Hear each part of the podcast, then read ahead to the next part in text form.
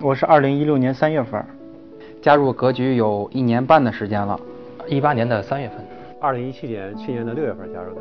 我是二零一八年的一月份，我是二零一七年加入的格局，目前学龄两年，一八年三月份，二零一六年十一月份，大约在二零一七年年初的时候，我在二零一七年的五月份，在二零一八年的五月份加入的格局。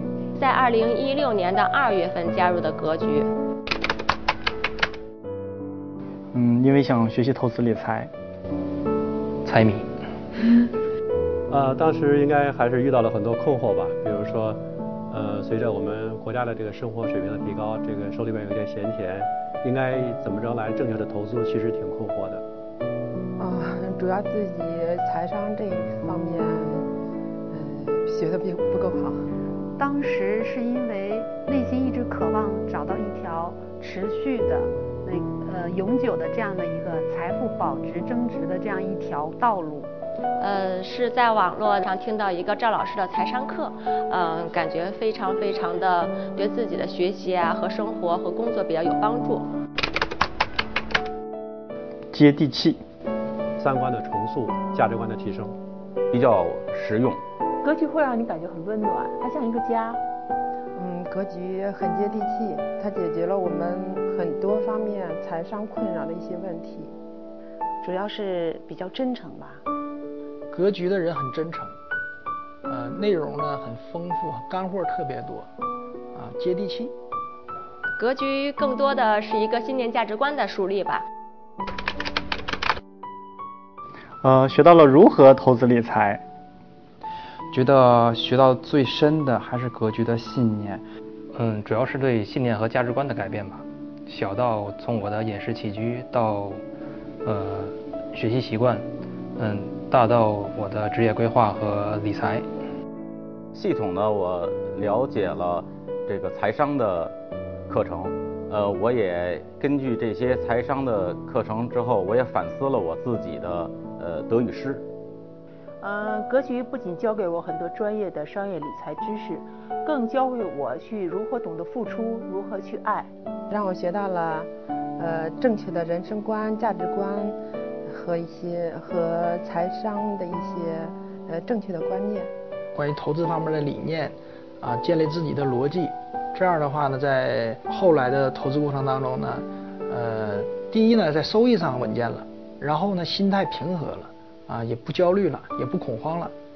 不仅学到了这个价值投资这样一条能够财富持续的保值和增值的这样一条道路，而且还意外的收获了家庭的幸福成长这样的一个课程，然后从中受益很大。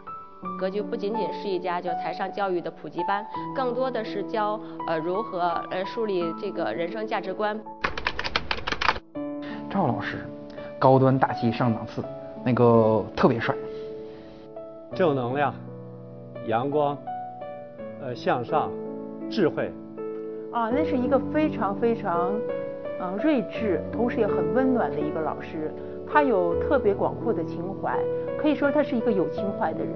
他会创造一个广阔的世界给到大家。嗯，就是真诚，然后无私，感觉他心中是有大爱的。然后如果近距离的接触赵老师，会觉得他是一个特别温暖、特别可爱的人。赵老师人也是非常真诚，而且带有正能量。他愿意把他的东西无私的分享给他的学员。赵老师是个有情怀的人啊，有格局的人。赵老师是一个满腔热血、正直、善良。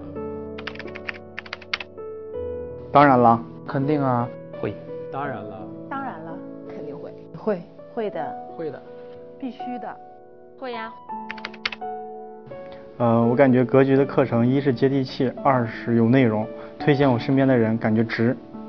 我希望，呃，年轻的朋友们，呃，能尽早的能了解财商课程，对他们步入社会可能会有一些更大的帮助。我觉得好东西大家要一起分享呀，然后让大家都变得变得积极向上、乐观，然后大家一起幸福开心。因为我期望呢，一是希望我身边的人像我一样受益，再一个呢，我也希望格局能不断的壮大。因为我爱格局。嗯，我希望格局未来桃李满天下。祝福格局越办越好，在未来美好的二十年，我们一起共同成长。在五十年之后，我们再相聚。希望格局在新的一年越办越好，蒸蒸日上，桃李满天下。谢谢。祝福格局，愿格局像一棵松柏，万年长青。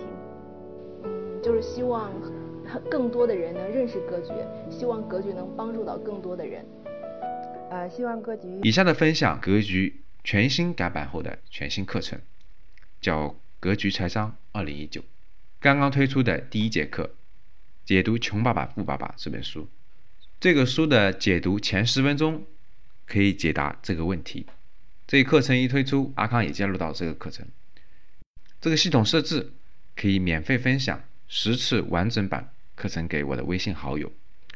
如果你需要收听完整版，可以备注“穷爸爸富爸爸”，我会分享这本书的电子版和十个名额给你。微信号：五幺五八八六六二幺。下面我们来收听赵老师对这本书的解读。君子爱财，取之有道。格局财商，帮你打开财商之道。当你看到我所看到的世界，你将重新认识整个世界。大家好，欢迎大家来到格局财商二零一九。今天我们从解读关于财商的一本畅销书《富爸爸穷爸爸》，开始引出我们的三维财商。为了给大家备今天的课呢，我翻出来了我在二零零零年九月份买的《富爸爸穷爸爸》这本书。我这本书呢，已经在我的书柜里保存了十八年的时间了。由于呢，嗯，大学毕业之后在北京的这种北漂生活吧。颠簸流离，搬家搬了很多次，但是这本书一直都没有遗失掉。可想而知啊，它在早期对我的财商启蒙是有非常重要的作用的。我拍了一张照片啊，关于这本书的出版时间，放在了我们的文字版的页面里，大家一会儿感兴趣的可以去看一下。那《富爸爸穷爸爸》这本书，如果用一句话来概括它，能给你带来什么价值的话啊，我觉得用。一句话就可以了，那就是富人就是不停的买入资产，那穷人和中产阶级呢，就是不停的买入负债。长此以往，富人就变得越富，穷人就变得越穷，中产阶级呢就容易陷入财务的这种漩涡当中。所以，如果说老师呢这本书如果我没时间看，你给我一句话讲一下，看完这本书能收获什么呢？那我觉得。最直接的一句话就是这句话了：富人之所以成为富人，就是他不停的买入资产；穷人之所以成为穷人，就是他一生不停的在买入负债。那中产阶级呢，也是一生买入负债，所以呢，陷入这种债务漩涡当中不能自拔。这就是总结这本书最核心的一条价值吧。那其实呢，这本书里头蕴含了。财商的很多层次的内容，我想可能作者写的时候呢，由于各种原因，他带出来了这个思路，但是并没有展开了写。如果让我十八年前或者十年前看这本书，可能有些道理和规律我也总结不出来。但是今天给大家再重新讲这本书的话，那很多规律就呈现在其中了。我将在后面的讲解当中，用三维财商的角度。来给大家站在不同的维度去解读财商更深层次的内涵。人这一生呢，有一些关键性的关系，如果搞明白了，那就会活得很轻松、很幸福、很有智慧、很明了。如果这些关系不搞明白了呢，就会活得很被动、很纠结、很累。比如说，最核心的有一条，你与你自己的关系。我们每个人和我们自己如何相处的关系，那这个可以说是非常非常重要的一点。如果你能接纳了自己，你能宽容了自己，你能理解了自己，那你活得肯定会非常的幸福有智慧。这个呢，可以说是哲学、文化、心灵方面的内容。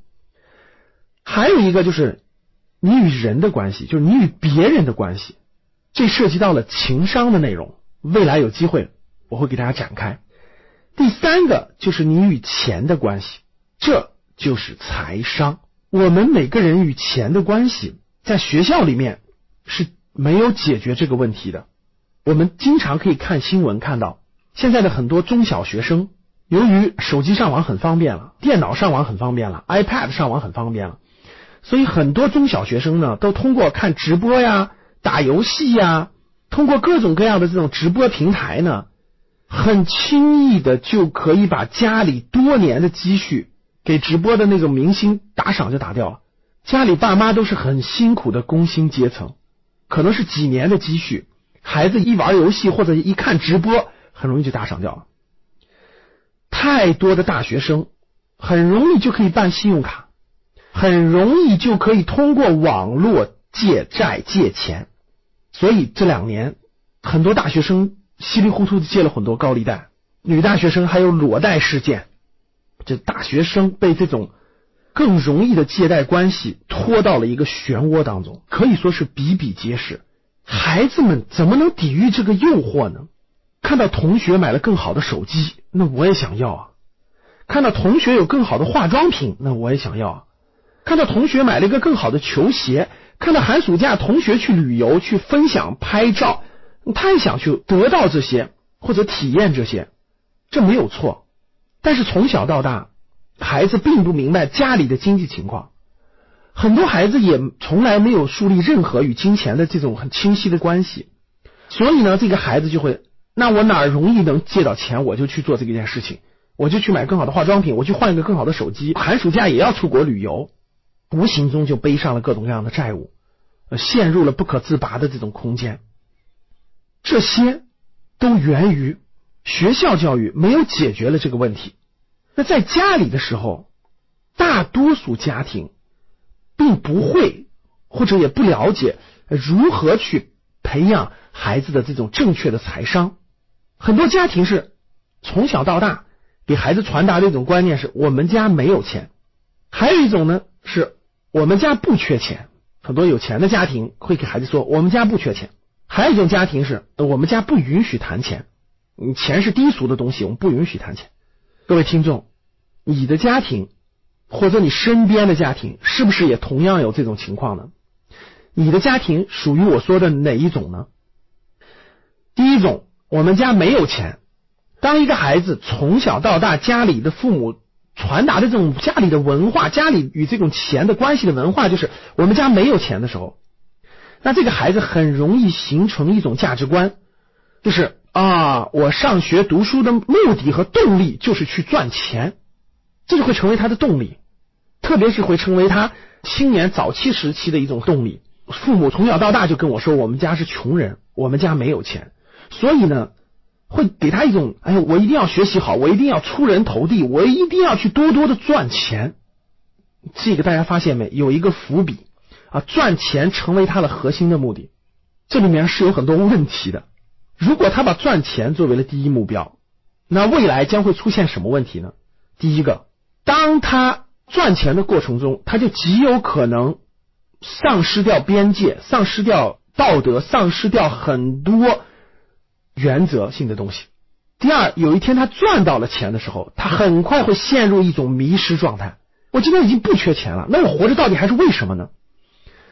这种情况在我们格局的过往的学员当中，可以说一些中高净值的学员当中非常非常普遍的现象，也可以说是代表了中国过去从一穷二白到改革开放到今天三四十年的变化当中，一代人带来的都普遍的一个现象。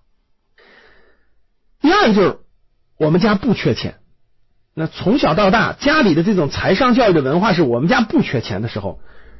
会造成一种情况，这个孩子呢，家长的想法很好，对吧？孩子，我们家不缺钱，你不用考虑钱的问题啊，你可以培养你的兴趣啊，培养你等等很多的东西。另一方面呢，这个孩子就会养成一种啊，既然我们家不缺钱，是吧？那我就不用挣钱了。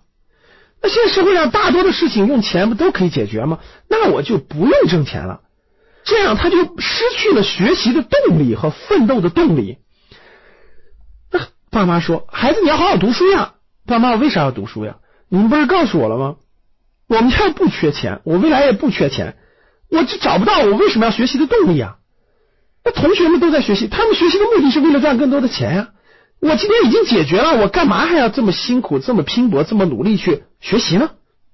这是改革开放之后大量的我们这种先富起来的家庭所面临的这种财商 教育缺乏所带来的这种又一种让孩子失去了动力。那第三种，我们家不不谈钱，你钱是低俗的东西。